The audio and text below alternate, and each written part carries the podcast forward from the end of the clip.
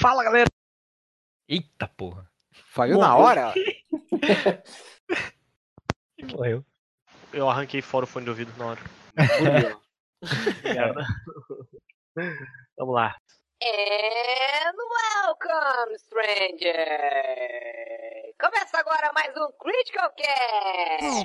Punch, punch, punch, punch, punch, punch, punch, punch, punch, punch, punch, punch.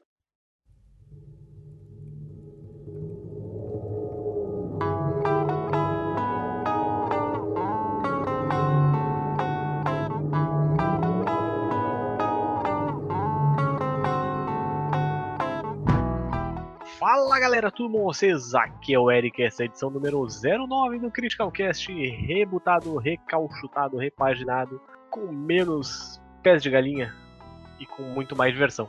Só tem o meu por enquanto. Ai, ai, ai, Hoje eu estou acompanhado do senhor André Seraldi, meu papai favorito. Olá, papai, tudo bem? Olá, papai, tudo bem? Olá, papais e mamães que escutam Olá! a gente, também. Cala a boca. Olha aí. Aí cortou o Seraldi vai ter que começar de novo. Começa aí. Vai lá, vai lá, continua. Continua, quem sabe faz ao vivo, continua. E eu terminei a minha, o meu olá. Ah, Terminou. Ah, bom, então tá. Então o Pedro fez questão de que o Seraldi terminasse o olá dele. A presença é arrombada aí, velho. Além do Seraldi, hoje nós estamos acompanhados do nosso PM favorito. Olá, David, tudo bem? Tudo bem, eu tô aqui só pra vigiar o Rafinho, que tem cara de meriante. Como assim? ô? Passou de maconheiro a PM no, no- no- em duas semanas? Uma Como BGS só. assim? Olha só. Fazer aquela coisa desagradável da revista aleatória sempre no negro, né? Vai ter checagem de cavidades aí também. Aquela coisa que o segurança começa a seguir aleatoriamente as pessoas na- dentro da loja. E Aleatoriamente as pessoas com melanina, assim, mas. nosso Beuzebu também está entre nós. Olá, Rafinha, tudo bem? Sonic diz não pra racismo e fascismo. Queria dizer isso. Continuando, agora sim o nosso cortão favorito. Olá, Pedro, tudo bem? Boa noite, amigos. Como estamos? Tudo bem? Tudo uma merda. Ah, então tá padrão, né? E para completar o nosso Mega, Mega Mord da demência, nós temos o senhor. Mega Morte. O Mega Morte é a banda do Dave Mustaine, né, cara? É. Nós temos o senhor João Vitor Sartor. Olá, JV, tudo bem? Olá, tudo bom? Ô, JV, tu tinha que ter entrado com uma. cantando Megadeth aí, cara. Holy Wars! Não, eu não tenho a voz. Holy Wars! Não sei mais é. Holy Wars! É, não, peraí. É, essa voz de, de quem fumou três derby antes do- de começar o show. Vai que dá. É mais aquele, é, é aquele do, do show de, ao vivo de 2002, é Holy Wars! Parece que tem, sei lá, parece apertando a barriga do cachorro, assim, não sei, meio estranho. Vocês já ouviram o primeiro CD do Halloween, tipo o Walls of Jericho? Já. Já, muito, muito. O Kai Hansen canta tipo o Dave Mustaine naquele CD, né? Aquela voz dele toda cheia de sujeira e tal. É realmente muito bom aquele CD, cara. É, Era porque o equipamento era uma bosta, né? Não porque a voz dele era ruim. Ele é fumante, cara. Mas, não, mas aquele CD é muito bom, cara. É pauleira louca, né? É demais. Honesty of Life é sensacional. É verdade. Voz cheia de sujeira. Que bela definição. Sim, sabe aquela, aquela voz naturalmente distorcida do cara? Uhum. É meio rouca, meio agudo, meio, meio agudo rouco e tal. É, é bem isso, cara. Halloween, inclusive, uma banda boa pra caralho que é, depois perdeu o Kai Hans e nunca mais foi a mesma coisa. E o Kai Hans também simplesmente abandonou o metal, né? Voltou faz pouco Mas o tempo. Halloween voltou com a formação original, cara. Não, eu sei, vou. Na verdade, de- eu, eu acho que depois que o Kai Hansen deixou de cantar, que o Halloween chegou na melhor fase dele. Ah, é que eu sou sou saudosista. É verdade, o Michael Kiske é muito bom. Inclusive, ano passado eu vi um show do Halloween, que foi o Pumpkins United, que foi a reunião deles, que, foi com, com Andy Darius, com o Michael Kiske e com o Kai Hansen. Foi Eu queria muito ter foda, por show, sinal. Puta, eu queria ter Cara, ido a, a gente tá falando de, de vocal estranho, a gente não pode esquecer do, do, do a banda que nasceu, do, é uma derivativa do Halloween, que é o Gamma Ray, né? Gamma Ray. Que o vocalzinho estranha. É do Kai Hansen, ele cantando. Não, O Gamma Ray é com o Kai Hansen. É, o Gamma Ray com o Kai Hansen. não, pera aí. Gamma Não, não. É assim, cara. O Kai Hansen é o vocalista e guitarrista do, do Gamma Ray. Meu Deus do céu! Eu tava confundindo com outra coisa. Gente do céu. Tá confundindo com Masterplan, acho que é, né? É, não, eu tava. Eu, na verdade, aí que tá. Master Plan, eu gosto pra caralho. Na verdade, era meu nick, inclusive, no, no- no Mercado Livre, um monte de coisa. eu gosto demais da vocal do John Lord. meu, meu, meu nick era Master Planner. Vendedor platina, Master Planner. o John Lord, John, John Land, na verdade, é. Cara, pra mim ele é o melhor vocal depois do Jill. Mas o. Na verdade, eu tava falando do, do Gamma Ray, mas tava pensando no, no Master Planner. Mas não, de fato, o, a- o, o vocal do Gamma Ray é muito mais esquisito, cara. O Hansen é. Cara, os, os últimos álbuns deles, é. A voz dele dá pra você ver que tá meio zoada. Mas é. Mesmo assim, é. Mais zoado do que a do Andy Darius não existe, cara. Meu Deus do céu, a voz dele tá muito comprometida. Tá mesmo. Mas enfim, aproveitando que a gente tá falando de Halloween, hoje o nosso, a nossa temática do cast, viu só como eu fiz o link aí? Nossa, parabéns, sério, caralho. Muito bom, por sinal, hein? Parabéns. Hein? Em 208 cast foi o primeiro que eu vi. É sobre jogos assustadores. É, é, olha, é, agora depois de cinco anos, o Eric foi o. Nossa, foi um baita rostão. Foi o host hein? que a gente Caralho. esperava, né? É, ninguém esperava por essa. Vocês me cortaram completamente, mas eu tava Iludiu, tentando dizer que- iludiu completamente todo mundo, né? Porque começou a falar de banda. Por que, que nós estamos falando de banda de heavy metal no início do podcast? Games? Mas é porque Pois nós é. estamos falando de Halloween! né? Surprise, motherfucker! É, vamos falar hoje sobre Ha- Halloween, não com E, né? Dia das bruxas e tal. Sobre jogos assustadores, jogos que nós realmente sentimos medo jogando. Só antes de falar sobre os jogos, eu gostaria de contar pra vocês que esse final de semana que passou agora teve, teve Halloween aqui no prédio e tal, né? Teve festa pras crianças e tudo mais. Com o Kai Hansen ou com. Não, te- tinha, um- tinha dois animadores de criança, tinha um, um Hulk e uma, O Hulk. uma bruxa. Que aleatório, cara. Hulk não. Sou o Hulk e uma bruxa. Não, desculpa, Hulk Que não, era, era o Frankenstein, desculpa. O Hulk é frente Ó, cara, mano. Nossa! É verde igual. Mas aí os, os apartamentos que gostariam de participar do negócio lá de doce ou travessura e tal, deviam colocar uma fita ou alguma coisa na porta, né? Três da tarde eu me lembrei que isso ia ter e a Juliane queria participar, então eu me despenquei no, pro supermercado, que é aqui do lado de casa, comprei os doces, coisa e tal. E aí a criançada bateu na- lá no apartamento logo depois. Uma horda de crianças de acho que até 7 anos apareceu na frente da porta e se atracaram em cima da bandeja que eu tinha de doce pra elas. E aí eu só peguei e falei, um pra cada, um pra cada, aquele adulto chato, tá ligado? Que tenta fazer as crianças não se divertirem tanto, porque eu achei que vinha mais crianças depois. Não se divertirem tanto. Quando eu percebi que as crianças iam embora, eu ia ficar com mais da metade dos doces em casa. Eu, tá, não, não, peraí, pode, pode pegar mais, pode pegar mais. Tinha um gurizinho de acho que uns 4 ou 5 anos que sem brincadeira nenhuma, eu contei, ele deve ter pego umas 8, uns 8 ouro branco, Porra! mais aquelas balinhas que, aquelas pastilhas que vem 12 coloridinha e tal, dando um saquinho, e mais umas outras coisas assim, tipo, a criançada fez um estrago né, nos doces. O brasileiro tem que acabar mesmo. É. Nossa, até a criança já tá corrompida assim, já não tem mais volta não. Devolve tudo isso aqui e vambora. Nem no início do mês eu como oito ouro branco, vai se fuder. E eu gostaria de contar também, só pra encerrar, porque é do mesmo dia, né? Aí veio os priminhos da Ju aí e tal, e eles nunca tinham jogado videogame na vida. Nossa, vieram lá de, de água doce, né? Não, é que criança hoje em dia joga no celular só, né, meu? Dependendo se não é um pai mesmo que curte muito jogar videogame, ou uma mãe que curte muito jogar videogame, não tem contato, sabe? Hoje tem o celular. Na minha época era só com a Play mesmo. É, pois Na minha época, o pai dava uma havaiana pra nós e falava, imagina aí, ô filho da puta. e, e lá em casa, como eu já falei antes, a é o único lugar na Terra que a Havaiana fazia curva, né? Mas isso eu explico mais tarde. Minha mãe mandava uma da Havaiana de Trivela também, que não errava uma, cara. Hoje vai ser um Critical Cast daqueles. Vai ser foda. Aí, né, a criançada tava jogando, era a, a Laura e o Iago. O Iago já tinha jogado um pouquinho de Xbox, mas ele não tá acostumado a jogos 2D. Botei o Super Mario World pros dois jogarem e tal, estão os dois morrendo no primeiro bicho. Assim. As crianças estão morrendo! Meu Deus do céu! Vai, continua. Melhor história a ca- cada minuto, vai. O Iago olha pra mim, o jogo tá muito difícil. E eu, com toda a minha psicologia infantil, olhei pra ele e falei: essa é recém a primeira fase, o jogo fica difícil daqui a pouco. e eu nem me toquei, tá ligado? Aí a mãe do Iago, depois a, a prima da Ju, comentou com a Ju, né, rindo assim: Bom, o Eric não tem nenhuma didática com crianças, né? Eu só faltou mandar o Git Good no bão aí pra criança, né? Só faltou falar, mandar o pau no seu cu, crianças. Sabe jogar, larga o videogame. A vida é difícil, tá achando que? Nem te mostrei Dark Souls ainda, imagina. Que tristeza. Essa era a história que eu queria contar. Eu, eu- eu aparentemente não tenho muita didática pra ensinar crianças a jogar videogame. É. Agora sim podemos falar de jogos de Halloween. Aí, vamos pra pauta.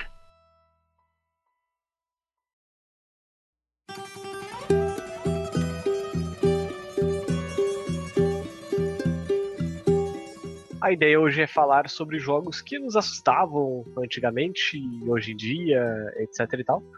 Eu acho que eu já falei no cast passado sobre Dead Space, que realmente foi, um dos jogos que mais me assustaram, assim, porque pelo menos eu não gosto de jogos tipo Amnésia ou aquele outro, como é que é mesmo?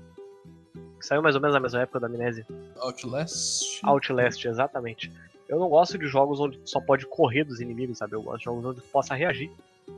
E o Dead Space, pra mim, ah, o Dead Space 1 e 2, no caso, são dois jogos que, pra mim, foram os melhores jogos, assim, de, de survival horror nesse sentido. Porque os jogos são apavorantes, cara, e, e são muito bem feitos e tu tem a, a chance de tentar te defender.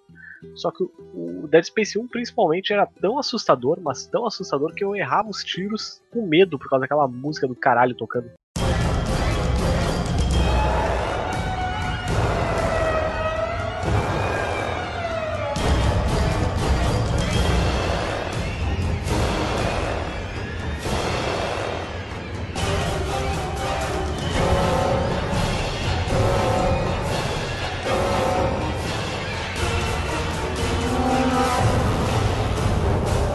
Claro, por causa dos sustos também e tal, né? Tipo, é, o jogo conseguia me deixar com medo mesmo. Até, tipo, naquela parte, o pessoal que, que terminou o jogo provavelmente se lembra do Regenerator e tal, quando ele começa a, Hum. a caminhar pelas Uhum. paredes da, da estação e tu pensa, puta que pariu, esse desgraçado vai comer meu rabo daqui a pouco, vai ser foda. Que merda. Dead Space é uma franquia que. até- É uma pena que tá no limbo, né? E é uma franquia que dá vontade de parar e jogar de novo uma hora dessas. Pena que a EA matou, né? Aí matou. Mas aí você não, não falou da parte que interessa, que é a parte do susto. Eu vou contar agora o susto que eu tomei. no- Porque assim, jogos de terror é aquela velha história. Tem jogos que tem cenas que assustam todo mundo, como é o caso da cena do cachorro do Resident Evil 2. Todo mundo que jogou Resident Evil Hum. 2 obrigatoriamente peidou na cueca Um, um. quando, quando jogou Resident Evil 2. Agora, tem outros jogos que possuem cenas ou situações mais específicas. Então, cada pessoa que jogou tem uma experiência diferente. Eu tive um jogo. É, eu vou ter que baixar o áudio do Pedro aqui que não tá dando. Cadê o Pedro? Cadê? Cadê? A voz tá arrumada, é o Tico da Silva. Meu Deus do céu. É o Tico das. O cara, o, não, o cara pra ajudar põe um monte de, de, de- Aqui, volume do usuário, mínimo, mutei, né? O, Mínimo. Olha, filho da puta. Arrastou até onde dava, barrinha. Nossa, arrastou pra fora da tela, arrombado. Não, brincadeira. Lembra quando o Rafinho ficou um cast inteiro Eu mutado? lembro, cara. Ó, coitado do Seraldi, ó, ele tá falando, vocês mutaram o Seraldi também, né? Que ninguém ouviu, coitadinho. Fala aí, Seraldi, fala que eu te ouvi. Eu falei que vocês vão tô tomando no cu. Tá bom. Mas então, o que eu tava falando antes de ser, ser interrompido pelo preto, involuntariamente, ele tá mastigando alguma coisa, parece um cavalo. Eu tenho uma cena específica de um jogo que não é tão famoso ou tão marcante quanto foi o Resident Evil 2, que é o Fear, né? que é um shooter sensacional e tinha toda uma temática de terror e tal. Além disso, ele tinha a questão de ser um jogo com gráficos avançadíssimos para época que ele foi lançado. E tem uma cena em específica que eu tô colando aqui na, no chat agora, que é uma cena, cara, é uma parte muito filha da puta, porque assim, você tá lá de boa, você tá seguindo a alma, que, que é o nome da, da fantasma, né? Você, que é a menininha. De boa não tá, né? Porque esse jogo é meio encapetado. Não, então, isso- ouve o que eu tô falando. Você tá de boa porque você acha que você tá na, na, na mocada. Você acha que ninguém tá te vendo. Você fala, não, ela não tá vendo, eu tô atrás dela. eu Vou devagarinho pra ela não me ver, senão ela me mata. E aí tem uma hora que ela pega e some na frente de uma escada. E aí você aperta o botão, né, pra descer a escada. E quando inicia a animação pra você descer a escada de fato, a guria aparece na sua frente, do nada. Assim, aí você não consegue se mexer, não consegue fazer nada. Porque a porra da animação tá andando, sabe? Então você tem um ataque cardíaco. Você só quer descer a escada rápido. E aí, cara, o, o desenvolvedor pensou: por que, que eu posso dar um susto se eu posso dar dois, dois cagaços bem dados no, no cretino que estiver jogando esse jogo, né? Aí eu, eu, eu lembro que quando eu tava descendo, eu cheguei até lá embaixo, mirei a arma e falei: filha da puta, lazarenta, fantasma desgraçado. Quando eu viro pro lado, tem outro fantasma do meu lado, assim, ó, sumindo, virando poeira. né, Rapaz, sem brincadeira, o mais próximo que eu já tive de ter um ataque cardíaco foi nessa cena. Eu, eu estava em casa jogando o jogo é, à noite, à tarde da noite, meu pai estava dormindo na sala, roncando, vendo altas horas, e eu não podia expressar nenhuma reação de, de, de espanto, susto, enfim, ataque cardíaco, não podia pe- pedir socorro nem nada. Se eu acordasse meu pai, eu nunca mais ia ter motivo pra sentir medo de fantasma, porque o pai ia mostrar que o pior é quando tá vivo mesmo, né? Porque o pai ia me quebrar, pau. Ou o pai ia me matar mesmo e eu ia virar um fantasma, porque nunca deu certo acordar muito meu pai. E aí eu tive que aguentar esse cagaço silenciosamente, sem falar nada, né? E foi, foi, foi, foi bem horrível, mas foi bem marcante. Foi um dos jogos mais, mais assustadores que eu já joguei. Saudades do Fear, inclusive. Apanhou calado, né? A- não- Não apanhei porque eu não cheguei a apanhar, né? Mas eu sofri calado. Eu lamento muito que depois do, do primeiro Fear, que é o melhor da franquia, a Sierra, que era a desenvolvedora, tenha sido comprada pela Warner, né? Eu acho que ela foi comprada pela. pela deixa eu ver, Sierra. É, eu acho que ela foi comprada pela. Pela Warner, porque a franquia foi pra Warner, né? E aí o Fear 2 Fear- e 3. Não, Fear é da Electronic Arts. Tá, e daí os caras venderam a parada pra. pra, pra... Mas que. Que coisa. E eu desceu, fala aí. E aí, e aí o 2, o Fear 2 é horrível. Na verdade, a Sierra, a Sierra agora é da Activision Blizzard. Olha só. Nossa, passou na mão de todo mundo. Passou, passou na Parece mão. o, o David. Eu ia falar o David também, olha aí, que loucura. De todo mundo. Parece o back do David, né? Passa de mão. Ah, não, ia falar o David em si mesmo. Ah, o tá, não. dele. Eu ia falar o back dele. né? e aí depois o 13 é uma nojeira sem tamanho, saudades da, da franquia Fear. E, e o Eric tava falando de jogos que, que, ah, você não pode se defender e tal. Tem um que me marcou muito também, que foi, acho que o último jogo de terror que eu joguei na minha vida, porque eu vi que eu não tenho mais idade pra isso, que foi o Soma, que eu ganhei ele pra review um pouco antes da BGS 2015. E o jogo é, é incrível, cara, porque ele tem uma história muito boa. Tu quer saber o que acontece, só que o jogo é muito tenso. É o tempo inteiro você se escondendo de bicho e negócio estranho e robô pingando óleo. Meu Deus, cara, é uma loucura. É esse que é numa, numa nave espacial? É, é esse É. mesmo. Ah, não, eu pensei que era um submarino. É, Também né, pensei. Na verdade é isso aí mesmo, é um, é um, é um submarino mesmo, tá certo. É uma nave espacial no mar do espaço. É que parece muito, mas é que tem uma história bem legal, assim, tipo, a humanidade chegou no fim, então daí. Cara, é, na verdade você é um humano preso, uma humana, não sei, agora, bom, também não vou dar spoiler, né? Mas preso dentro de uma. de uma roupa de mergulho. E aí explica como é que você foi parar lá e tal, enfim. A história é muito boa, você quer saber o que, que tá acontecendo, por que, que aquilo acontece daquela forma. Mas o jogo dá muito medo, cara. É, olha, terminar é, Soma pra fazer o review foi, rapaz, que processo desgraçado da cabeça. E aí o Eric, na época, só me passava os jogos de terror porque ele não tinha coragem de fazer, daí sobrava pra mim, né? Não gosto de jogos desse tipo. É, fala que tem medo, admite pelo menos, seja homem. Cagão. Cagão. Cagãozinho. Eu ia falar cagãozinho. Eu e o Rafinha, a gente tá muito, muito, muito sintonizado. E você, Serad, compartilha com nós aí qual foi a cena de terror e qual jogo que mais é te assustou na sua vida. Não vale a cena do cachorro do Resident Evil 2. Só uma correção, a cena do cachorro no Resident Evil 1. Pois é, eu não sei Não, que cena não que você tá essa- falando desde o começo, que é o Ah, dois. tá, não, não, não. A cena do, a cena do, do 2 é o, não é o cachorro, é o É o Licker. É o Lick. Exatamente. na, É que é, na sala de interrogatório. os, os Resident Evil 1, 2 e 3, cada um tem uma cena clássica de jumpscare, né? O cachorro na janela no, no, no primeiro, o Licker na sala do interrogatório no 2 e o Nemesis na janela no 3. Não só o Nemesis na janela, o Nemesis na janela de bazuca. Tem que sair É. correndo porque o cara tá endiabrado. Cara, mas assim, eu tenho muitas histórias com jogos de terror, porque eu gosto bastante de jogo de terror. Recentemente, inclusive, eu passei alguns cagaços com Resident Evil 7. Gritei feito uma menininha, como eu não gritava há algum tempo. Olha só. Mas apesar disso, eu não sou muito chegado em jogos tipo Amnesia, Outlast. Sou do time do Eric, eu não gosto de só ficar correndo, eu gosto de reagir e descer a porrada naquilo que tá me perseguindo. Mas é, um jogo que me deu muito, muito, muito cagaço. É, dois jogos, na verdade. Mas não foi assim, por uma coisa específica, foi pelo, pelo contexto como um todo. Um foi o Parasite Eve 2, Uh, baita jogo. a, a, a, a mistura dos elementos ali de RPG com um pouco de ciência, né? Que envolve lá as mutações de mitocôndrias e a forma como os bichos apareceram e tudo mais. Eu lembro que eu joguei ele em 90, final de 90, não, começo de 2000. Até eu terminar ele, eu não eu dormia toda noite, eu sonhava com aquela porra, eu tinha pesadelo, eu não conseguia me desprender do jogo, assim. Eu fico com muito medo até o dia que eu consegui terminar. E uns anos depois, no Silent Hill 3. Foi outro jogo que me apavorou, assim, começo ao fim. Silent Hill 3 foi um bagulho absurdo, assim. Eu, até hoje, assim, eu, eu terminei ele uma vez só. É o tipo de jogo que eu não tenho coragem de jogar mais hoje em dia. Quer dizer, hoje em dia acho que até teria, né? Eu tô um pouquinho mais velho do que eu tava naquela época. E, mas foram dois, eu acho que os dois jogos que mais me aterrorizaram aí durante toda a minha vida.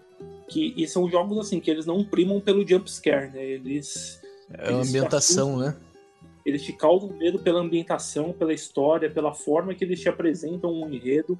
Não é só aquele sustinho superficial de, de cachorro na janela. Aliás, quem, quem quiser acompanhar o, o, Seraldi jogando jogos e, e se assustando, gritando feito uma menininha, pode acompanhar o novo projeto do Seraldi aí, que é o seu canal. Fala mais você aí mesmo, Seraldi. Fala o que, do seu canal aí, do, lá no Twitch, o que, que você faz, quando você vai estar online. Faz seu jabá aí, querido. Cara, é. Eu abri um canal tem, tem uma semana, meio sem compromisso, assim, para fazer umas lives de vez em quando, quando eu tiver com saco, quando eu tiver com tempo e quando a minha filha não tiver é, acordada e requerendo a minha, a minha presença.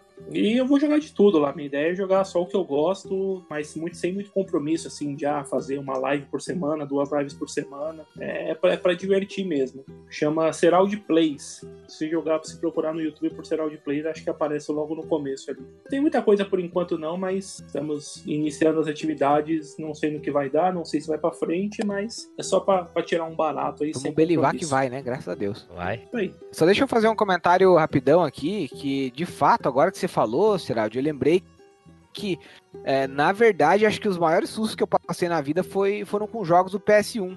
Eu lembro, Sim. já comentei no, no, no cast antigo, né, antes do reboot, do, do cagaço, do, do trauma que foi o Resident Evil 1, em dois momentos.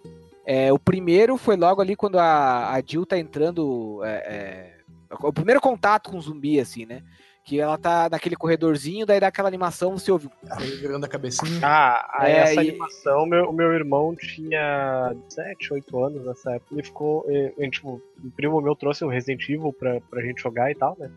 E aí ele viu aquela animação e ele ficou sem dormir, acho que uma semana. Eu também. Era assustador aquilo, cara. Eu Era tinha um assustador. pesadelo com aquilo. Não, e daí so, eu soma isso com outra cena assustadora que eu vi no mesmo dia. Que daí eu tinha um amigo que tinha um PlayStation, mas aí jogo de terror ele deixava eu jogar. E como eu queria muito jogar, eu topava. Então daí eu vi essa cena, me caguei tudo. Ele falou: não, não, agora nós vamos continuar. Aí a gente matou o zumbi com muito custo.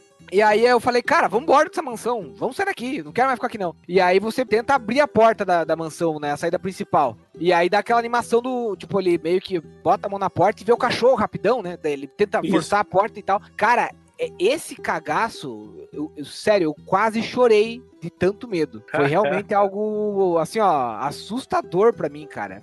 Resident Evil 1, eu só fui jogar ele de novo pra valer depois que saiu o, o remaster aqui. Eu joguei o 2, depois sem problema, eu joguei o 3, zerei também e tal. Zerei o 4, é, mas o 1 eu, eu demorei muito pra conseguir voltar, cara. Foi muito. O remake tem uns sustos bem fodidos, cara. Tem, Tem. os remakes sim, mas eu já tava mais velho, né?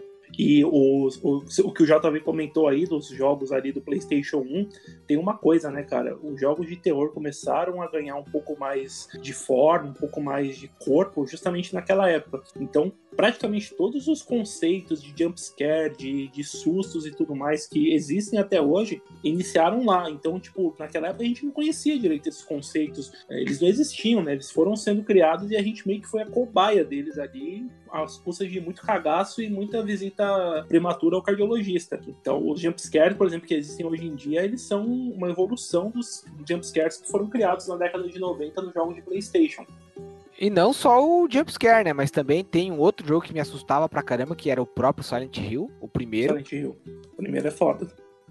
Cara, é, assim, não era um jogo que ele tinha tanto jumpscare, mas ele era um, um jogo agoniante, né? Primeiro pela névoa, segundo porque eu achava perturbadora a forma como o personagem andava, eu achava, meu Deus do céu, como é que alguém normal pode andar desse jeito, tem alguma coisa errada com esse menino. Segundo pela questão daquela tensão quando você tava no meio da névoa e você ouvia o, o alarme lá, trrr, você tinha que falar, meu, meu Deus. Ti- Assim, uma parte que eu fiquei muito assustado, acho que foi no colégio, Tá? O primeiro susto que eu levei foi de achar uma, uma shotgun embaixo de uma carteira, né? Eu falei, meu Deus do céu, o que, que tem de errado com essas pessoas?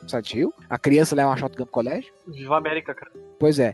E tem, tem aqueles ETzinhos, né? Que vem com, Com a faquinha. com a faquinha pra te matar. Cara, que, meu Deus, era bem na época que passava os ET no, no Fantástico. E eu era muito cagão. Eu era muito cagão quando eu era pequeno, cara. Eu ficava, eu lembro que eu era tão cagão que eu via. Eu lembro que uma vez teve um episódio do Fantástico que passou como deveria ser o ET. E aí era um desenho bem feio, de um, um ET cabeçudo com três chifres. Cara, todo dia antes de dormir, quando a mãe apagava a luz, eu ficava olhando a janela do meu quarto e eu ficava imaginando. Eu não conseguia parar de olhar pra janela, e eu ficava imaginando a cabeça do, do ET subindo bem devagarzinho, assim. Rapaz, que agonia! E aí eu lembro que eu, eu achava que esse bichinho com a faca era exatamente a mesma. o mesmo ET. Né? Era, cara, é, foi, era muito perturbador jogar es- esses jogos, principalmente quando a gente era moleque, e porque o Seraldo falou ali, né? A gente praticamente foi uma cobaia aí pra uma série de experiências psicológicas que não deram muito certo. Vide nossa situação psicológica hoje em dia. Silent Hill era bem assustador mesmo, cara. Tipo, o Silent Hill tem algumas, alguns jumpscares, assim. Por exemplo, aquele da, da casinha do cachorro, tá ligado?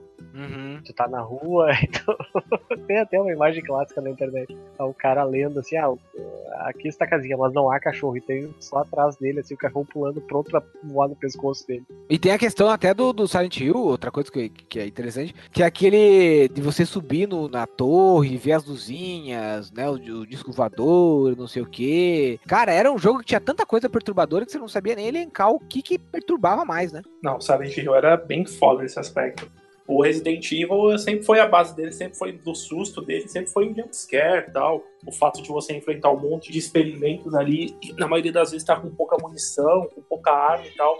Mas o lance do Silent Hill é o, é o terror psicológico mesmo que ele faz, a começar pela porra daquela merda. É, que foi uma limitação, né? Do, do- do- eles utilizaram uma limitação do, do, do hardware do PlayStation 1, né? Porque não tinha como você carregar é, grandes porções do mapa de uma vez só. E tacaram a névoa ali é, é, de uma forma brilhante, né? Porque conseguiu resolver dois problemas com uma cajadada só. Então, você não precisava carregar o cenário inteiro e ainda dava um clima todo de tensão, de dese... dese- enfim, desorientava o, o jogador, né? Então, Fugiu a palavra. Desintegração. não, Desmoralização. não, desorientação. Desorientação? Desorientação, isso aí, pronto, consegui. Obrigado. Sabe um jogo que foge um pouco a esse padrão, assim, de jogos de terror e que, a mim, pelo menos, da primeira vez que eu joguei, ah, me deu uns bons sustos, assim? Ah, Foi o Bloodborne do PS4. Porque Ah. tem alguma. Cara, ele tem algumas coisas, tipo, tem uns bichos que aparecem do nada gritando e te empurrando, coisa e tal. Bloodborne é foda, cara. O Rafinho, o Rafinho não achou porque ele terminou com o Golias carregando ele nas costas. Ah, mas é cagaço ainda. É que eu tomo várias cagadas. Tem umas coisas bem assustadoras no Bloodborne, cara, ainda mais, tipo, quando você tá andando assim pela aquela, aquela cidade assustadora do caralho, e daqui a pouco tu dá de cara com aquele monte de bicho na frente da, da fogueira, tá ligado? Logo no começo. Sim. Eu lembro que eu tomei um cagaço na, na parte que tem a, a igreja. Aí, depois que você mata um chefe, muda os personagens que tem fora da igreja. Aí eu pensei que tinha o corvo lá, igual tinha antes, aí tinha o maluco de branco que fica com o cajado. Tomei um cagaço, bicho. Ah, o que te transporta pra aquela prisão, né? Sim, O velho do saco, aliás. esse mesmo. esse filho da puta aí mesmo. Aquele inimigo do velho do saco, se chama de velho do saco, todo mundo sabe quem é, né? Sim. É o, teu, é o pai do Eric, né? É o clássico, homem, saco. Meu pai, porque. Não sei, porque eu só quis fazer a piada com seu pai. O saco pra fora da bermuda. Ah, tá. Não, meu pai não. única história, única história do meu pai mesmo que eu, que eu contei hoje foi eh, antes do cast começar que eu tava contando pro JV que ele uma vez foi botar veneno de, de cupim no, no armário do banheiro e enterrou uma, uma seringa com, com veneno de cupim né, no braço dele. Nossa! Caralho.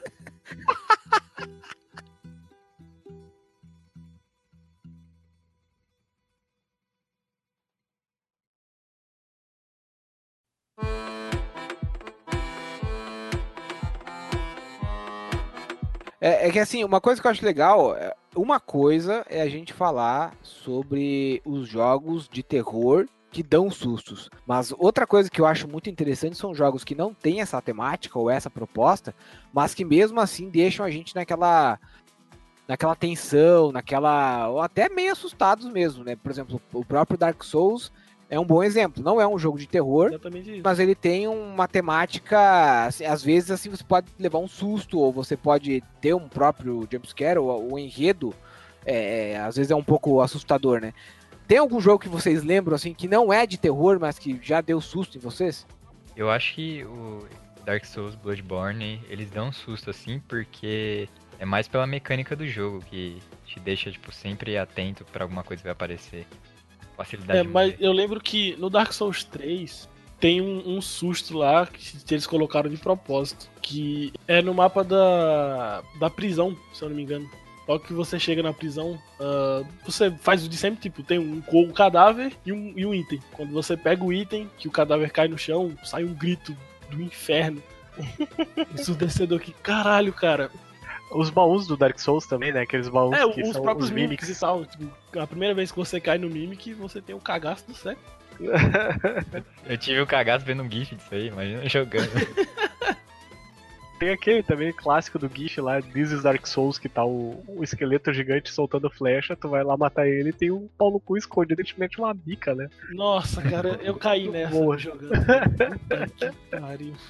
Um jogo que eu tinha muito medo. Um jogo não, uma fase. Eu sempre tive mania de jogos que eu tinha medo, eu ia lá e trocava na parte que eu tomava. Eu falei no outro cast aí do The King of Fighters 97. E outra era a fase do Super Mario 64 que tinha a enguia embaixo da água. Eu jogava na frente do console, aí eu aparecia a enguia, eu metia o dedo no, no power lá e Ah, eu desligava. fazia isso também. Eu, sempre que eu, tomava, eu jogava Resident Evil assim, tomava um susto e desligava o videogame e fazia outra coisa. Eu passei da, dessa fase da enguia, eu virei hominho. Eu demorei pra descobrir que jogo de terror não é pra mim, não, porque eu sou muito boiola pra isso. Eu sempre boiola. gostei, mas é, mas eu não tenho. Eu sou a maior bichola pra coisa de terror. Olha aí, você assumiu, né? Tô começando a ver filme de terror Maior agora. né? Mais de A 20 maior anos. bichola. Eu, eu vou falar mais em detalhes na, na hora da minha indicação, mas vocês já viram a Maldição da Resistência Rio? Você indicou Já. na semana passada, não foi? Eu não Digo- sei, semana passada eu não tava no cast. Tava sim. Tava assim. Tava? Claro que tava. Era eu que não tava. Você me chamou pro cast, ah, tá, não, não, não, desculpa. O que foi pro ar foi o que eu não tava, que era duas semanas atrás, tá? Desculpa. É verdade. Eu, eu tô vendo a maldição da Residência Rio. É legal. Muito É bom. muito bom. É muito bom. A- aquela- Aquela cena logo do começo da, da mulher correndo atrás dele é muito foda. né? Então, Sim, tem uma. Eu tava. Eu, tava, eu vi essa Não vai dar série. spoiler, hein? Não, não vou dar, dar spoiler, mas tem, tem uma hora é, que assim, é, você percebe que todo mundo fala, ah, porque é uma série de terror, porque não sei o quê, porque. blá, blá, blá, blá." De fato é uma série de terror, mas eu, eu acredito que é mais um thriller do que terror, assim, porque não tem tanto susto ou momento, sabe? Tem uns momentos assustadores e tal. Mas tem um momento, e vocês, quando virem, vão saber do que eu tô falando, tá? Que é um susto que vai aparecer quando vocês não estiverem esperando. E que, cara, eu, sério, eu quase tive um ataque no coração quando, quando aconteceu, cara. Foi. Olha, e assim, tem outra coisa da série é, é o episódio 6. Tá? O episódio 6 ele é, acho que, dos mais bem produzidos. Ele tem um longo plano sequência, tá? Que foi gravado num shot só. Que é incrível você É ver. aquele da, da sala? Aquele do, do, do velório. É Ah, incrível, cara. É, é incrível, porque, tipo, você vê a câmera andando, os personagens se movimentando. Ah, é verdade. E você para, você fala, cara, tudo aquilo aconteceu sem cortes. E assim, é, um- é, um- é uma cena longa, dá o quê? Dá uns. Cara, dá quase 20 e poucos minutos, dá quase 30 minutos, eu acho. Metade do episódio. É, é, enorme a, a cena, sabe? E é de fato uma, uma série muito legal. E é mais bacana ainda porque o pai, aquele ator que faz o, o pai velho, eu acho que a especialização da vida dele é fazer pai fracassado. Porque ele já. já eu já vi ele umas 3, 4 séries fazendo pai fracassado. Aquele cara é o Tom Hanks de pobre, né, meu? É, Na verdade, essa série tem vários atores, assim, que é tipo o Tom Hanks da segunda divisão, a, aquela lésbica é a, a Angelina Jolie também, o irmão mais velho lá é o, é o protagonista genérico da segunda divisão também, né? Tipo, Netflix realmente não economizou tudo que podia né, nos atores, né? É, gastou na série, pelo menos. Bem que o Netflix não ganha dinheiro com mais gente exibindo, é simplesmente com mais gente assinando mesmo. Mas é uma ba- baita produção, mas é muito engraçado como não tem absolutamente ninguém famoso, né, na, na série. né? É assim que é melhor. Dark não tem ninguém famoso e eu gosto. Dark não é em alemão ou é. sueco, alemão. Uhum. Eu dormi vendo, cara. Eu, O Eric não gosta nada que é bom. Eu, não- eu não gostei porque eu tenho que prestar atenção totalmente daí no, no Dark. Sim. Daí. É, viagem no tempo. Eu não sei alemão, né? É, é tipo ver anime, tá ligado? Ver anime eu tenho que me concentrar. Não dá pra ser às 7 da manhã, por exemplo. É. Vê dublado, então. Aí não, pai. Problemas de, de primeiro mundo.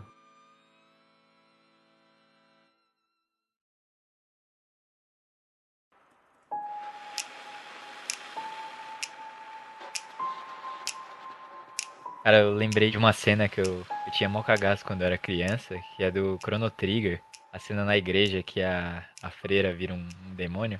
Ah, Eu tinha muito medo dessa cena quando criança, me assustava toda vez, cara. Aí eu voltei, eu terminei o jogo depois de grande. Cheguei nessa cena, tava esperando o susto aí. Ela virou o demônio, caralho, eu tinha medo disso aí. Nossa, agora que o Rafael falou, um jogo que não tem, não é de terror, mas eu tenho certeza que todo mundo se cagou em algum momento. Ou teve uma sensação de medo, assim, de, né? Aquela sensação ruim. Majora's Mask. Ah, eu não joguei. Hum, Ah, verdade. daí não tem, não tem como não ter. Eu não tem como Nossa, se assustar velho. com aquela luz. É, fuder, cara. velho. Ah, o próprio Pokémon, Lavander Tal. Nossa, Lavanda tal. É o que o pessoal fala, ah, não, o pessoal só fala agora porque é, a música passou no YouTube e tal. Mas não, cara, a música sempre foi meio perturbadora mesmo. Então. Foi. Eu jogava Pokémon com, com som no mudo e ficava ouvindo Guns N' Roses na época. Olha que rebelde. Ouvindo Guns e jogando Pokémon. Cara, é que, sinceramente, o som do Game Boy é uma merda, tá ligado? E aí a música do Pokémon realmente não ajudava muito. Ah, eu jogava, eu já contei aqui, eu, eu tinha um computador horrível na época, e eu tive que jogar através do, do emulador, e aí eu não conseguia jogar na velocidade normal, acho que jogava velocidade tipo 0.25. Nossa, teu PC era muito ruim, JV. Nossa Mas é, foi o que eu acabei de falar. Mas o. E eu jogava feliz, porque era Pokémon e foda-se. Era engraçado porque a, a música de Lavander Tal daí já vinha em câmera lenta. Então eu já ouvia a música. E assim, todas as músicas do Pokémon Game Boy eram assustadoras em câmera lenta. E era engraçado porque daí eu apertava pra cima, o personagem andava. zuc, zuc, zuc. Rapaz, era uma lentidão desgraçada. Meu Deus do céu, como é que pode? Posso ser fechou desse jeito aí o jogo. É, fechei. Pior que fechei. E, inclusive encontrei o Missigno e tudo. Olha só, encontrou só porque tava em câmera lenta. Exatamente. Um jogo que eu me lembro que me deu alguns sustos que marcaram assim foi o Metroid Fusion. Quando a, a Samus do Uh, capeta verdade. começa a te perseguir. Do nada, às vezes tu tá andando assim e ela aparece, tipo, então tu tá pra entrar numa porta e ela entra. Ela vem pela mesma porta, derrubando a porta na base do míssil, sabe? Tipo, é bem foda isso. Aquela cena que você tá atrás de uma parede e aí ela vem, para do lado da parede e tal, você fica caralho, ela vai vir. E aí você acha que é uma cutscene, mas que é, que é uma cutscene, mas não é. É, é- é- Você tá jogando, ela tá ali. E se você fizer alguma coisa, ela quebra a parede e vem te pegar. É, é uma cena bem agoniante mesmo. É, um, é uma sensação agoniante que eu senti muito parecida quando eu jogava o Dead Space. Eu não sei porquê, mas Metroid Fusion e, e o Dead Space, acho que pela questão de ser os dois numa estação abandonada, dominada por monstros e não sei o quê, me passa uma sensação muito semelhante. Realmente. Cara, uma cena rapidinho, não de um jogo, mas de uma série, que não é de terror nem nada, é Mind Hunter. Acho que a maioria do, do pessoal aqui assistiu Mind Hunter e tal. Uhum. A última cena de Mind Hunter, tipo a cena final lá, que fecha tudo, é, é muito tensa, velho. Eu acho que eu nunca, nunca fiquei tão tenso. Eu lembro que eu suei frio assistindo aquela porra daquela cena. Não lembro dessa cena. Não lembro do, do- do que você tá falando, Golias. Eu, eu achei. Eu fiquei meio de cara com Mind Hunter porque parece a clássica série do Netflix que eles pegam uma temporada inteira e cortam no meio só pra fazer de trouxa, tá ligado? Ah, sei lá, eu, eu gostei do final de Mind Hunter. E só pra aproveitar o gancho, tem também a- as cenas tensas de True Detective, né? Porque é, é- é- não é uma série de terror, é uma série que se propõe a ser uma série de investigação e de suspense, mas que às vezes consegue. Meu amigo, tem horas que aquela série passa, dá um- uns arrepios lá, a hora que eles chegam na, naquela, na casa do, do, do velho. Nossa, meu Deus, nem vou dar spoiler, mas é horrível. Se bem que só a primeira temporada vale a pena. Mais experiência de jogos. Olha, falando mais, eh, continuando na- na- no que a gente tava falando de jogos que não são assustadores, mas que dão sustos, dá pra citar um também, um exemplo bem besta, né? É, mas que eu acho que também já aconteceu com todo mundo que jogou Minecraft, tomar um cagaço com um Creeper, né? No meio do caminho. E, assim, é realmente, é, é um exemplo que eu acho sensacional, porque assim, eu acho que jogos, o jogo que ele quer, pra me cativar o jogo ele tem que me dar algum desafio, seja... é, por exemplo, Dark Souls me causa medo de morrer porque se eu morrer eu vou ter uma penalidade muito alta, né? O Minecraft, de certa forma, também fazia isso e tal. E os jogos que sabem explorar isso de alguma forma, eles me cativam mais. Só que também tem outro jogo, tá? Que, que não é de terror, mas que soube introduzir alguns elementos de terror é, de uma forma sublime, que foi o próprio The Witcher 3, né? Tem aquela quest da noiva, acho que é na- ali na- na- na primeira parte do mapa, Viva cadáver. É, a noiva cadáver lá do poço. Que aí você vai chegando perto e aí você vai vendo a tempestade se armando. Então, assim, é um momento meio assustador, né? Ou até aquela, aquela quest da, da bruxa d'água que captura umas crianças. É, às vezes a situação, né, de você ver, assim, a história, a forma como a história é contada, ela já te deixa meio nervoso. E aí você se dá conta que você tá indo pra enfrentar justamente o, o- o- aquilo que a história te falou, que é o perigoso dentro do jogo, é sensacional. Você, você ah, não, foda-se, eu vou entrar aqui e vou matar 32 golems, que são monstros místicos. Não, isso beleza, mas pô, eu vou ter que matar aquela bruxa d'água que foi falado lá por um cara da vila que matou não sei quantas crianças. É realmente, né, bem enervante. E eu lembro também do falar em The Witcher, isso lá no primeiro The Witcher, tá? No, lá de 2007. É, ainda quando era novidade a questão de você poder usar as poções e tudo mais, eu lembro de, de uma quest que tinha que entrar em um lugar lá pra. Alguém tinha entrado lá e não tinha conseguido sair e me pediram pra ir lá ver se o cara tava vivo. E era muito escuro, eu não sabia como é que fazia, até que eu descobri a poção do gato, né? Que deixava você ver no escuro. E aí, quando eu finalmente consegui ver no escuro, eu vi que tinha um monte de Drowner em volta, que era, acho, é, é um dos bichos mais assustadores do The Witcher 3, né? Porque eles aparecem só à noite. E aí aí foi realmente assustador também. Foi, foi bem enervante. A sorte que o The Witcher, o primeiro The Witcher, ele tinha um bug lá que você mudava pra posição de batalha do gato. E aí ele corria mais rápido. Então eu fugi de todo mundo. o cara usava pra. No The Witcher 3, eu acho que a, a quest mais assustadora que eu achei foi aquela da do Barão Sangrento lá, do filho dele e tal, que pode virar um bicho encapetado ou não, né? Também, também, também. É uma parte bem assustadora conforme tu, tu vai andando e tal, tem que ficar usando a magia nele pra ele não endiabrar. É, mas The Witcher 3, na verdade, se você joga ele na dificuldade máxima ali, na Marcha da Morte, ele se torna muito mais, entre aspas, assustador. Porque daí você, quando você sai à noite, tem mais monstros, obviamente. E aí você acaba tendo mais medo de, às vezes, encontrar um monstro no meio do caminho você sabe que qualquer descuido você pode morrer, né? E aí eu, particularmente, gostava muito de explorar a noite que eu achava muito mais divertido, mais desafiador. E só para mais um exemplo, né, de jogos que não são assustadores, mas que dão um cagaço foda, é o Subnáutica, né, que eu já contei, acho que até depois do reboot, uma situação que eu tava esses dias, que eu tava andando com meu meu veículo lá, meu submarino, fui para um lugar mais profundo lá do mar e era um lugar muito escuro, deixei o veículo e fui a pé, entre aspas, buscar lá um minério que tinha e de repente eu ouvi um barulhão. Quando eu olhei pro lado, tinha um bicho enorme, enorme. Não... Eu sei que é coisa muito grande. Cara, eu acho que eu nunca vi um bicho tão grande em um jogo assim. Ele só veio e mastigou o, o meu submarino. Né, deu uma, umas balançadas e jogou. Eu fiquei parado na frente. Falei, meu Deus, Era o barulhão. Uma Era... Não, era tipo um tubarão gigante, sabe? Um megalodon.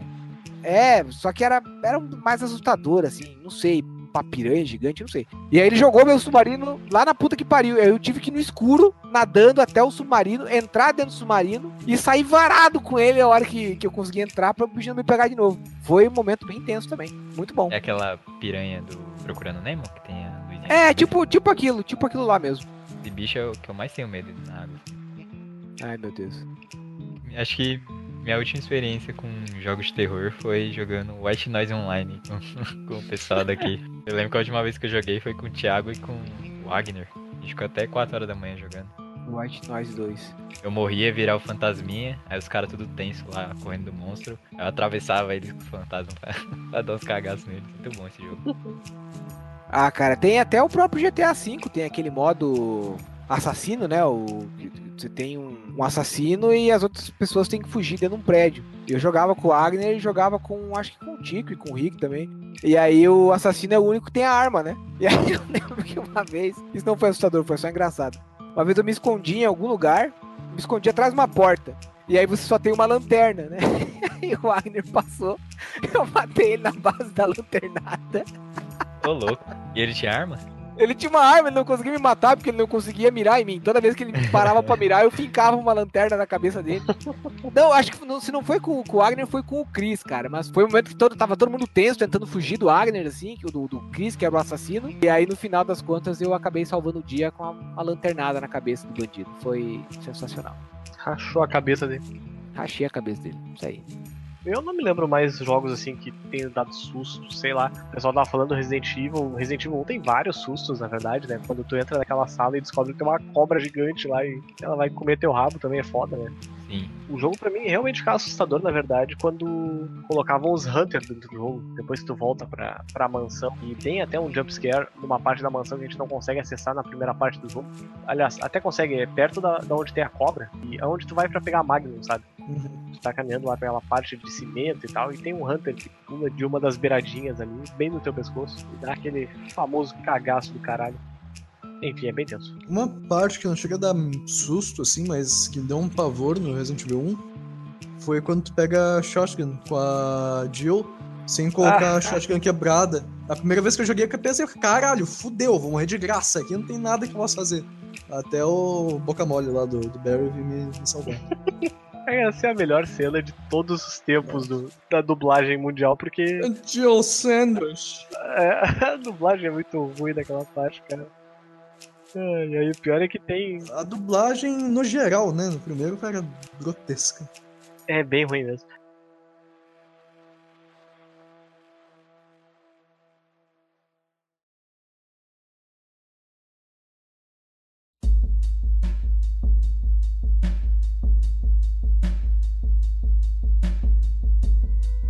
O jogo que eu queria que tivesse modo terrorzinho era o Red Dead Redemption 2. DLC de zumbi de novo. Então seria bacana. Falar em Red Dead Redemption, eu ainda não terminei um. Na verdade, eu joguei 30 minutos do um só e nunca mais voltei pro jogo. Eu também não terminei. Eu Olha só que li absurdo. o resto da história, mas nunca terminei. Ah, cara, eu não sou muito fã de jogos da Rockstar. Vou falar bem a verdade, assim, eu acho a Rockstar um pouco Superestimada. superestimada. Tipo, tudo bem, GTA V é um jogo massivo e coisa e tal, blá blá blá, mas. Ah, sei lá, cara. Trevor é legal e tudo mais, mas, puta, o jogo cansa, sabe? Chega uma hora que simplesmente, ah, cansei. O único jogo da Rockstar que eu terminei realmente foi o Max Payne 3. Ai, como é que pode uma pessoa ser tão errada, né? Tem muito o que fazer. Poço de vacilo, né, cara? Um poço de vacilo.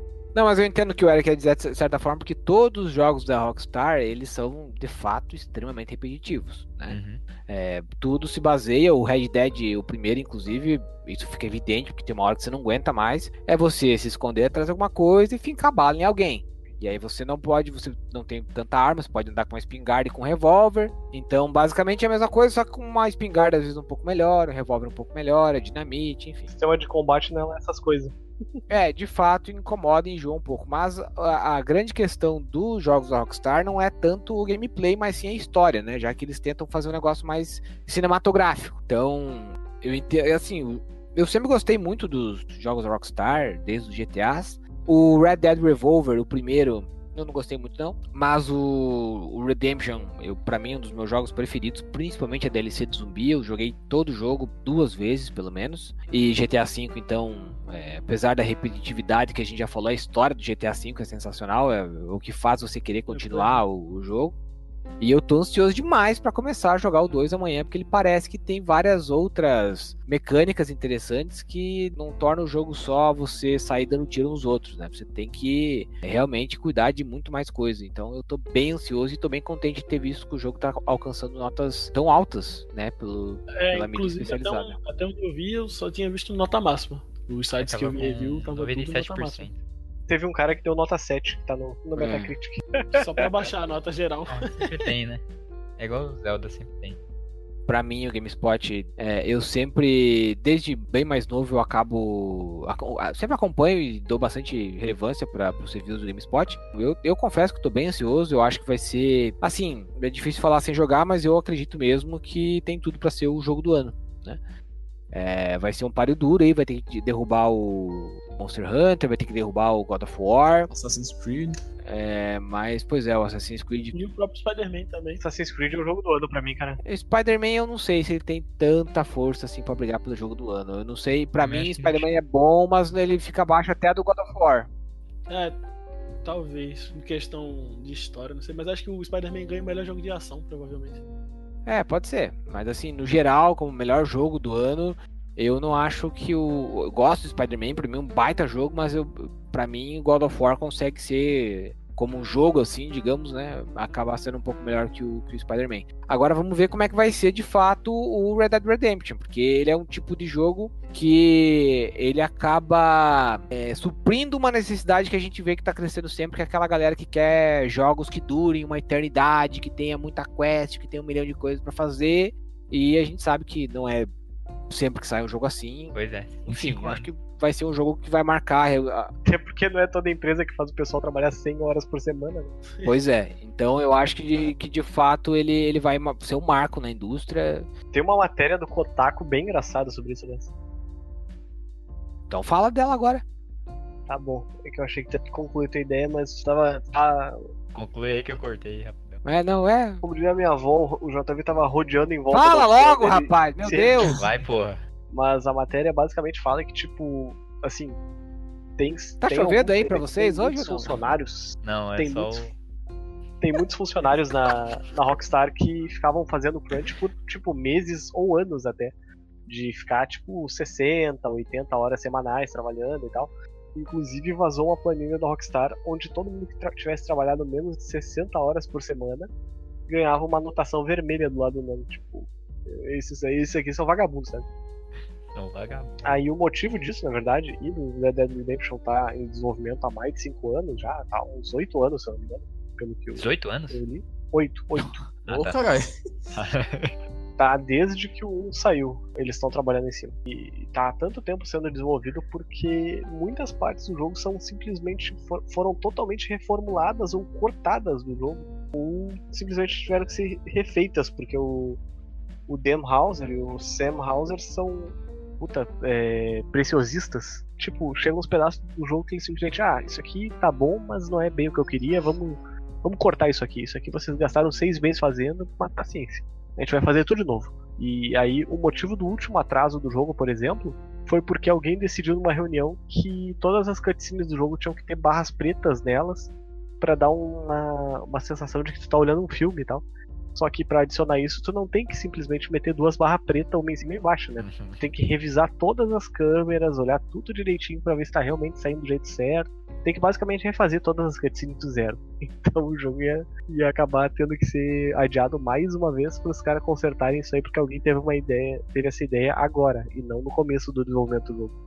É, mas aí a gente tem que avaliar também que a Rockstar é, é a desenvolvedora que conseguiu fazer GTA V um jogo que tá rendendo milhões aí desde 2013, né? Então talvez os caras saibam o que estão fazendo. Mas a questão aí do que eles estão botando os caras pra trabalhar 60 horas por semana no mínimo é, né? Alô, pessoal que defende o mercado se regula? Tá vendo aí que não é bem assim? Então, né?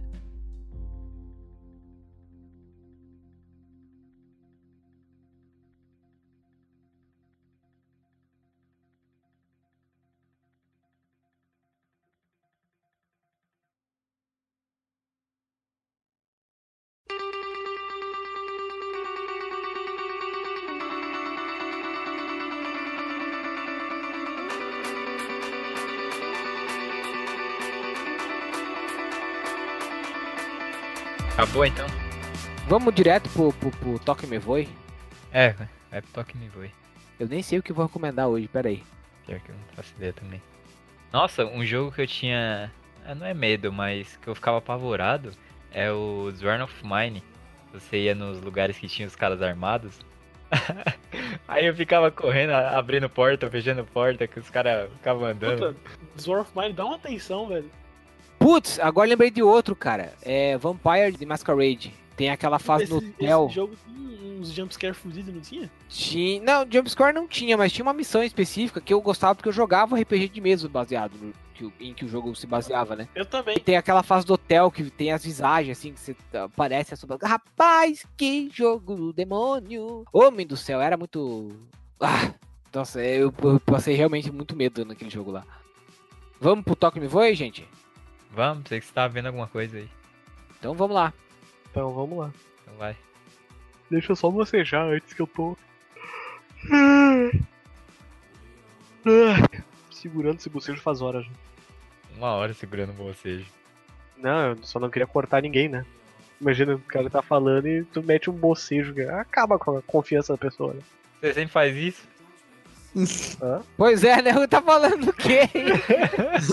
Olha só, não, imagina você cortar as pessoas. Tá o Eric aí, o maior tramontino. O cara cast. boceja falando. É que uma coisa é tu cortar falando e tal, outra coisa é tu pegar e meter um bocejo no meio da que a pessoa tá falando, sabe? Tá, filho. E- e- Ah, então ele aprendeu agora, tá bom.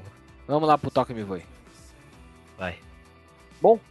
Muito obrigado a todo mundo que ouviu mais essa edição do Critical Cast. Agora nós vamos começar mais um Toque Me Voe, que é a nossa tradicional sessão do cast onde nós nos despedimos e indicamos alguma coisa. O Seraldi, infelizmente, não está mais entre nós, foi é, atender a filhota dele. Então nós começaremos pelo David, que tá com o microfone no mudo. Eu estou dando tempo dele desmutar o microfone enquanto eu enrolo você aqui, tá bom, David? Ah, obrigado a todo mundo que ouviu até aqui. Até semana que vem. E a minha recomendação nessa semana foi uma que eu acabei de lembrar, porque você falou de Metroid Fusion. É um vídeo especificamente sobre o Metroid Fusion que chama Como o Metroid Fusion Cria Medo. Que Olha o aí. cara ele explica exatamente tipo como o jogo cria e builda a tensão quando você encontra a, a outra Samus e tal, e, e explica tudo direito assim, tanto do ponto técnico quanto do ponto psicológico da coisa. É um vídeo de uns 10, 12 minutinhos aí, muito legal de assistir. Que vale a pena. O David é muito intelectual, né? É verdade, é um, David, é um estudioso, né, cara? Estudioso dos games. Um orgulho. Estudioso da arte gamer. Vamos lá, Rafinho. Próxima pessoa é você. Tchau, pessoal. Até semana que vem. Obrigado por ouvir até aqui. E eu não vou ter recomendação porque esqueci, não consegui pensar em nada. Aí, é um hein, vagabundo mesmo. Aí, Vai pensando, vai, pensando aí enquanto eu, eu pergunto pro Pedro. Vai lá, Pedro. ah, tá bom. Amigos, boa noite. Pra quem, quem escutou até aqui, muito obrigado. E a minha recomendação é um livro, na verdade, do Ian Stewart. O JV deve conhecer. É um professor de cálculo. Ele tem um livro é, sobre equações, 17 equações que mudaram o mundo. É uma leitura bem bacana, assim, pra quem gosta de matemática, não fica uma leitura tediosa, assim. Só não compre no Kindle. É, não é uma. A não ser que você tenha um Kindle de última geração. Não fica muito bom. É. Ou que, a não ser que você leia no PC também, no, ou no celular, né? Mas no Kindle fica meio ruim. É, mas é, é bem bacana o livro. Aproveita e vai lá, JV, dar sua. Bom, galera, um abraço pra todo mundo. Até semana que vem. E, por coincidência, a minha recomendação de hoje também é um livro. Mas não é um livro, não é nada erudito como o Pedro ou como o Golias. É um livro que ganhou o Pulitzer em 2017, um, assim, uma das histórias mais sensacionais que eu já li na minha vida, que é o The Underground Railroad, que é, é, é Os Caminhos para a Liberdade, no caso. E esse livro ele conta a história de como os escravos americanos acabavam se utilizando de uma ferrovia subterrânea para fugir das fazendas das quais eles eram escravos e é basicamente é um mito americano e enfim é uma história sensacional tensa profunda. Nossa senhora. é muito bom e eu recomendo muito esse livro porque eu acabei descobrindo ele por acaso eu não sabia que ele tinha ganhado o Pulitzer quando eu eu conheci esse livro. Comecei a ler achando que ele fosse um livro é, superficial e tal e não ele é uma história bem profunda e eu recomendo muito então. Se você gosta de ler tá aí bom livro pra você Inclusive, fiz questão de terminar de, de ler ele enquanto faço mestrado de tão bom que ele é. A BGS não vai, né? É ler livro. Fazer o quê? Tomando cu. É, a minha recomendação é. Eu vou recomendar o que o, o Golias me indicou aqui. É Steins Gate. Um anime excelentíssimo. É um anime que todo mundo tem que ver uma vez na vida, eu acho. Que ele é sobre viagem no tempo, mas ele é um anime sobre viagem no tempo. Ele é bem embasado, então pouca coisa lá é jogada no ar, bastante coisa ou tem teoria sobre, ou eles explicam bastante sobre o que eles estão mostrando. Então, pra quem gosta de, de ciência e que se interessa por viagem no tempo, e gosta de uma história fechadinha, com personagens interessantes e que impacta bastante quem tá assistindo, recomendo demais. Já tem o Steins Gate original e tem o Zero, que é um midquel, não é nem um prequel, nem um sequel. Ué. Uma história paralela que se passa ao mesmo tempo e como é viagem no tempo, tem mudança de timeline e tal, então as histórias se cruzam. Não dá pra falar que é uma sequência nem um prequel. Bom, essa é a minha recomendação. Bom, galera, nós ficamos por aqui então. Muito obrigado a todo mundo que ouviu mais essa edição do Critical Cast. Se você gosta do que nós fazemos, acesse apoia.se barra Critical Hit, torne-se um apoiador e ouça o Critical Cast antes de todo mundo. Ou você também pode tornar-se um apoiador no PicPay em arroba Critical Hits. A minha indicação é o anime Seven Deadly Sins, que tá no Netflix aí. É do Netflix, na verdade. E eu comecei a ver descompromissadamente e é bem legal. Pra quem procura o, o anime por outro nome, o nome japonês dele é Nanatsu no Tanzai. Não sei por que que não o chamaram desse nome mesmo, paciência. Se bem que deve ser difícil de americano mongoloide botar esse nome no. O americano sempre traduz nome de anime. Sim. Pois é, a menos que seja tipo Naruto, Bleach ou alguma coisa assim. Eles traduzem mesmo. Vai traduzir Naruto pra quê? Naturo, Narujo? É. Narujo. Dragon Ball. Grande Narujo. É isso aí. Seven Deadly Sins é. Eu ainda não, não assisti o suficiente pra ter um- uma ideia boa do- da sinopse do anime, mas, mas vale a pena. Pra, pra quem gosta de, de shonenzão aí, vai, vai gostar. Vai gostar do que. Midori Shonen. Mas falando em Shonen, tem que assistir My Hero Academia também, porque quem nunca assistiu. Tem que é- assistir. é o, o melhor anime da atualidade. Eu tô louco pra que chegue a quarta temporada. Quem não assistiu, nem a gente. É verdade. Bom, galera, então é isso aí, nós ficamos por aqui. Muito obrigado a todo mundo que ouviu mais essa edição do Critical Cast. Eu aproveito também para deixar um beijo pra minha esposa, que ganhou um Wii U nessa semana. Porque ela queria, não porque eu quis sacanear ela nem nada assim. Vou deixar essa explicação. ela queria jogar Super Mario Maker. Aí, porque ela. Eu devo ter comentado no, no cast passado que ela tava jogando Super Mario Bros 3. Aí depois do Super Mario Bros 3 ela terminou o Super Mario Bros original. Aí ela falou que ela jogaria o Mario que eu indicasse pra ela jogar, contanto que ela conseguisse jogar no controle do Super Nintendo. E aí o Mario Maker é a nova obsessão dela. Então, beijão pra minha esposa, beijão pra minha filhota e muito obrigado a todo mundo que ouviu até aqui o final. Tchau! Tchau. Queria mandar um beijão pro Rafinha aí também. Beijão pro David. Beijo Ué. pro Rafael aí. E um abraço pro Antônio. Um abraço pro Antônio. Um abraço pro seu Jário também. Grande seu Jário. Quem que é Jairo? O dono do bar que eu jogava The King of Fighters. Ah. Clássico fliperama de bar, né? o clássico fliperama de bar, cara. Contei a história aí que o cara me dava ficha de graça porque a galera ia lá jogar. Como assim? Tu indicava pras pessoas e ele te dava ficha de graça, né? Não, a gente ia. A molecada ia me desafiar lá, que eu jogava no bar, e aí ele dava uma ficha quando eu chegava pra poder jogar com a galera. E o pessoal ia lá e comprava né, refrigerante, salgadinho Assim, e tal. foi o primeiro jogador de esporte pra patrocinar. Pode É uma boa carreira.